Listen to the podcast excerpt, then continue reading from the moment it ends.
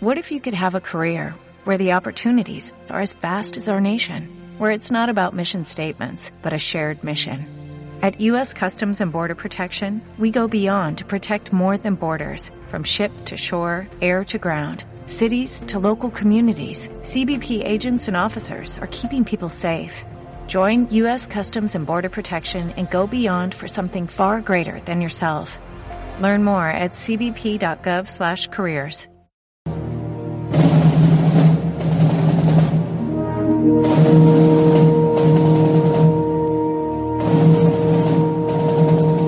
Bueno, aquí lo tenéis, ¿no? Es el 22 de noviembre de 1963, el día en que JFK va a Dallas con ocasión de hacer un poco de campaña electoral. Llevaba dos años y medio de presidencia. Él eh, sabía que la zona de Texas era una zona muy hostil y quería hacer campaña electoral. Bueno, era tan hostil que en el momento de su llegada se repartían panfletos en el que como si fuese un wanted, un se busca, la cara de JFK aparecía con, la siguiente, con el siguiente rótulo, se busca por traidor. A ese ambiente se fue a enfrentar JFK el día en que es asesinado. Vamos a ver, decidme cuántos disparos vais a escuchar ahora.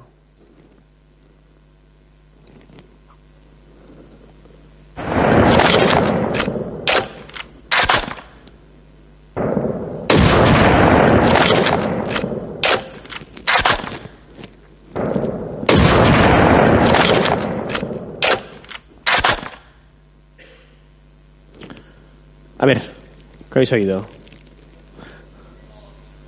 Les falta uno. Ha estado. Que el primero, el primero un poco bajo. Ha sido con una bala, con una bala de goma. En fin.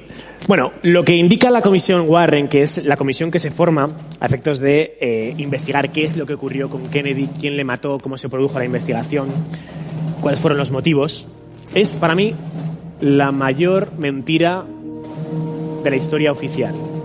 Ya sabéis que los que me, escucháis con la radio, en alguna charla, yo no soy nada conspiranoico, nada. Me, me- me suelen, suelo estar, de hecho, a favor casi siempre de las verdades oficiales, pero esta vez no. Os voy a contar lo que dice la Comisión Warren y ya me diréis vosotros qué opináis. JFK es asesinado desde ese punto que veis ahí, que es el sexto piso del edificio Depósito de Libros. Justo desde esa ventana, el sexto piso. Hoy en día todo este sexto piso es un museo que está dedicado a la persona de Kennedy, que es espectacular. Si vais a Dallas, darle una vuelta porque os va a encantar. Bien, lo que dice la Comisión Warren es que este hombre, Lee Harvey Oswald, un lobo solitario, un hombre que odiaba profundamente a Kennedy, ensartó esos tres, tres disparos, de los cuales uno falló, y mató a Kennedy. ¿Por qué? Prácticamente porque sí. Pero ¿quién era este hombre? ¿Quién era Lee Harvey Oswald? Lee Harvey Oswald es un estadounidense como cualquier otro. Es marine. Es formado con los marines y realiza cursos de ruso.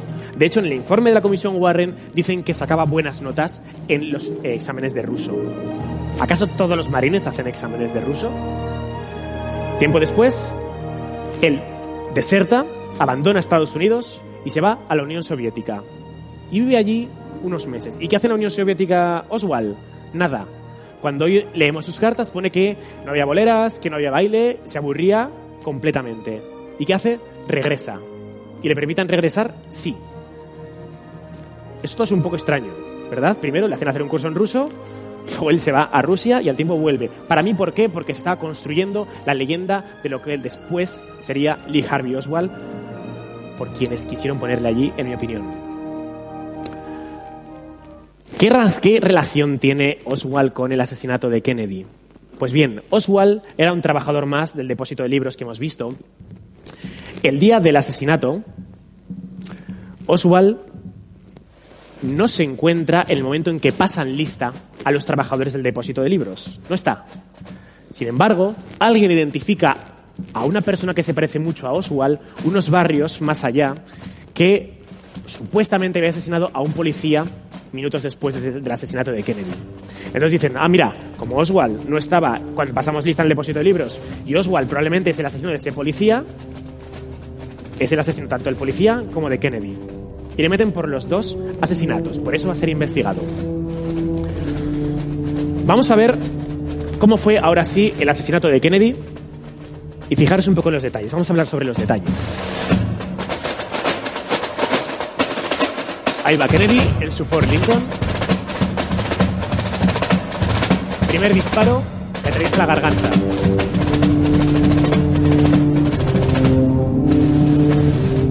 Segundo disparo.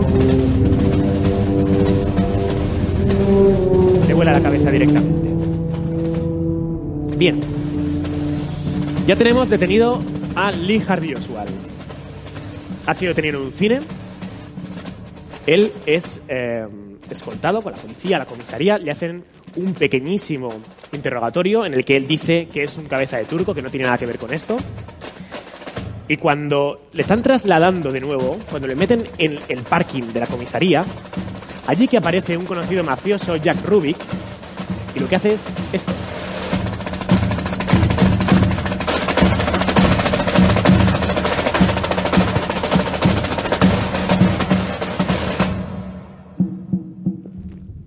Dispara. Y le mata.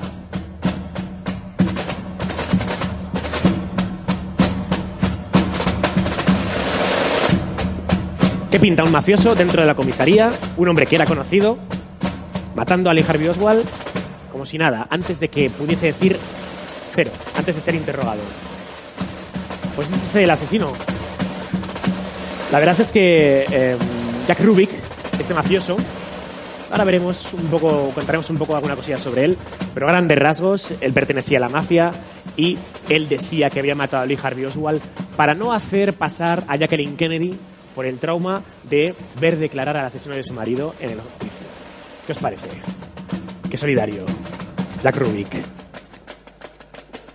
Bueno, esto es justo el lugar en el que se produce el asesinato. Aquí estaba la famosa cámara de Abraham Zapruder, donde toma esa filmación. Y vamos a hablar ahora mismo de los dos disparos. Y para ello voy a necesitar a tres voluntarios. Venga, tres voluntarios que suban arriba. Venga, ya. Vamos allá. A ver, tres, tres. Tú. Vamos allá.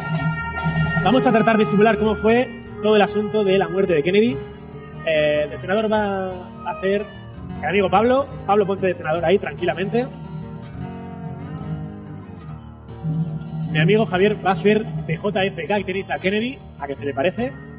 Y Yolanda la vamos a poner, pues eso, haciendo un poco de, de Jacqueline Kennedy, ¿no? Toda, toda asustada. Bueno, vamos a hablar de la bala mágica. La bala mágica es el segundo de los disparos, es decir, el que le entra a Kennedy por el cuello que hemos visto. Primer disparo, falla. Da unos árboles, da unas columnas y falla. Segundo disparo. Segundo disparo, entra más o menos en esta dirección, desde el depósito de libros. Y entra Kennedy por... no hace falta, no, no, no. O sea, en realidad Kennedy no se, agacha, no se agacha tanto, no se agacha tanto por una razón, y es que, eh, yo esto se lo escuché a César Vidal, no sé, no sacaré la información, pero al parecer Kennedy la noche anterior había tenido un escarceo sexual muy potente, él era un hombre muy débil físicamente y llevaba un corsé el día del asesinato. De hecho, el momento en que le disparan, lo que cualquiera habríamos hecho que es agacharnos. Y él no se puede agachar. ¿Os fijáis? Hace como que tira para adelante, pero no se agacha. Y eso hace que el segundo disparo entre directo. Entonces, prácticamente no se agacha. Ojalá hubiese podido hacer lo que ha, lo que ha hecho él, pero no pudo. Primer disparo. Entra por la espalda. Le sale por el cuello baja a la pierna. Cuidado, ¿eh? esto es solo una bala. Sube otra vez. Está un segundo parada en el aire. Al pobre senador Connelly, que no había hecho nada, le entra por la espalda. Le sale por la costilla, rompiéndole la costilla. Baja de nuevo al antebrazo. Pega otro cambio de dirección a su muñeca y queda alojado finalmente en su muslo. Qué bala tan danzarina, ¿no? cuatro cambios de dirección. Cuatro cambios de dirección. Esa bala, la bala mágica, es encontrada mágicamente en una camilla del hospital en el que después se encontraría el señor Connelly intacta. Intacta. Sus restos de eh, pues, pues toda esa danza que produjo, ¿no? Claro, esto en el informe Warren aparece, pero cuando años después tenemos la película de Abraham Zapruder, y la hacemos coincidir con los tiempos que dice la Comisión Warren, hay un segundo que nos falta. Es ese segundo que supuestamente la bala mágica está aquí parada en el tiempo. Bueno, eh, Kennedy en realidad habría sobrevivido a ese disparo. El segundo disparo, supuestamente, también vendría desde aquí, si es el depósito de libros. Pero lo que vais a ver ahora es que la cabeza de Kennedy va hacia atrás y a la izquierda. Hacia atrás y a la izquierda. Si el disparo viene desde aquí, no puede ir hacia la izquierda. La única forma es que el disparo sea desde el frente de Kennedy aproximadamente. Porque si el disparo es de detrás, iría hacia adelante su cabeza. Ahora lo volveremos a ver. Pero bueno, ahí tenéis la bala mágica. Bueno, fuerte aplauso por los invitados colaboradores de hoy que lo han hecho muy bien.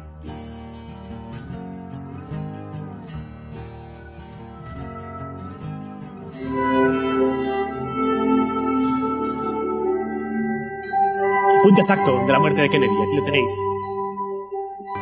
Hoy en día hay un hombre que solo se dedica a pegar la X, como habéis visto. Oye, está todo el día, que digo yo, el ayuntamiento de Dallas podría pintarlo, ¿no? tampoco costaría mucho, tienes ahí un hombre ahí. En fin, veamos entonces otra vez el tema de las balas. La primera está clara. Impacta justo ahora. Kennedy no se puede agachar. Y la segunda, fijaros en su cabeza. Hacia atrás y a la izquierda. ¿Y alguien se cree todavía que fue un disparo desde, desde detrás de él? Claro, lo que dice la comisión Warren es, primer disparo, aquí, perdón, aquí falla, le da a los árboles. Segundo, garganta. Tercero, cabeza. Unos minutos antes de que Kennedy descienda del avión, como hemos visto antes, se cambia el itinerario de su recorrido. En un principio su recorrido era por esta calle, completamente Main Street, completamente recto. Pero cambia el recorrido y hacen que pegue este giro extraño,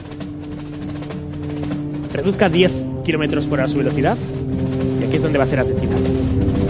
A día de hoy no sabemos quién hizo que se modificase el recorrido, pero se hizo.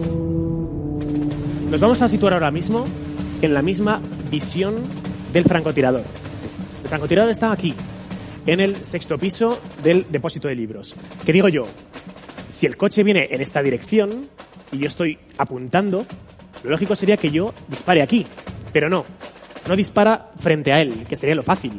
Espera que el coche llegue a este punto, reduzca a 10 kilómetros su velocidad, gire, comience, todavía no ha disparado, los árboles estaban en aquella época. Primer disparo. Más difícil, con los árboles incluso teniendo que sortearlos. Segundo disparo, más lejos todavía. No tiene sentido. La única razón de ser de que se hubiese esperado a que el coche se encontrase en esta zona es porque había otro francotirador delante de él, que había dos tiradores. Al menos yo no me lo creo. Bueno, esta sería justo...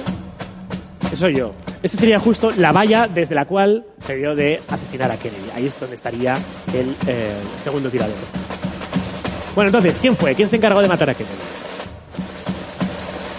Concursante número uno, mi favorito, que es el presidente Johnson. Probablemente el mayor interesado y el único que se benefició de la muerte de Kennedy. ¿Por qué? Es el vicepresidente. Sabía perfectamente que no iba a ser reelegido como vicepresidente. Johnson sabía que se llama Malcolm Kennedy y que no iba y tenía políticas completamente distintas. De hecho, estaba siendo investigado por cohecho y por malas prácticas. Tal y como es nombrado presidente, fuera. No hay investigación.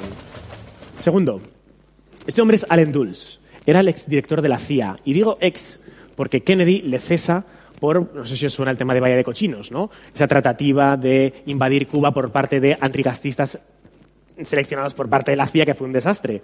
Bueno, pues como fue un desastre, lo que hace Kennedy es le cesa. Kennedy además había quitado competencias a la CIA y se las había dado a los militares. Es decir, la CIA está enfadada por Kennedy. ¿Qué hace Johnson? Pone a Alan Dulles al frente de la comisión Warren. La comisión que investigaría qué ha pasado con todo el tema de Kennedy. Obviamente, si yo estoy implicado en el asesinato de Kennedy y estoy dentro de la comisión, ¿cuál es la teoría que me interesa? el tirador solitario, que encima ya está muerto. Y que es asesinado por la mafia. ¿Quién sabe qué sabría Lee Harvey Oswald que no le dejaron contar? ¿Y quién estaría implicado en todo este caso de Kennedy? Pero bueno, la verdad es que perdimos a, pues tal vez uno de esos presidentes que mucha gente, ¿no? Habría querido que estuviese ahí junto al resto en el Monte Rasmor en ese espacio que queda todavía libre.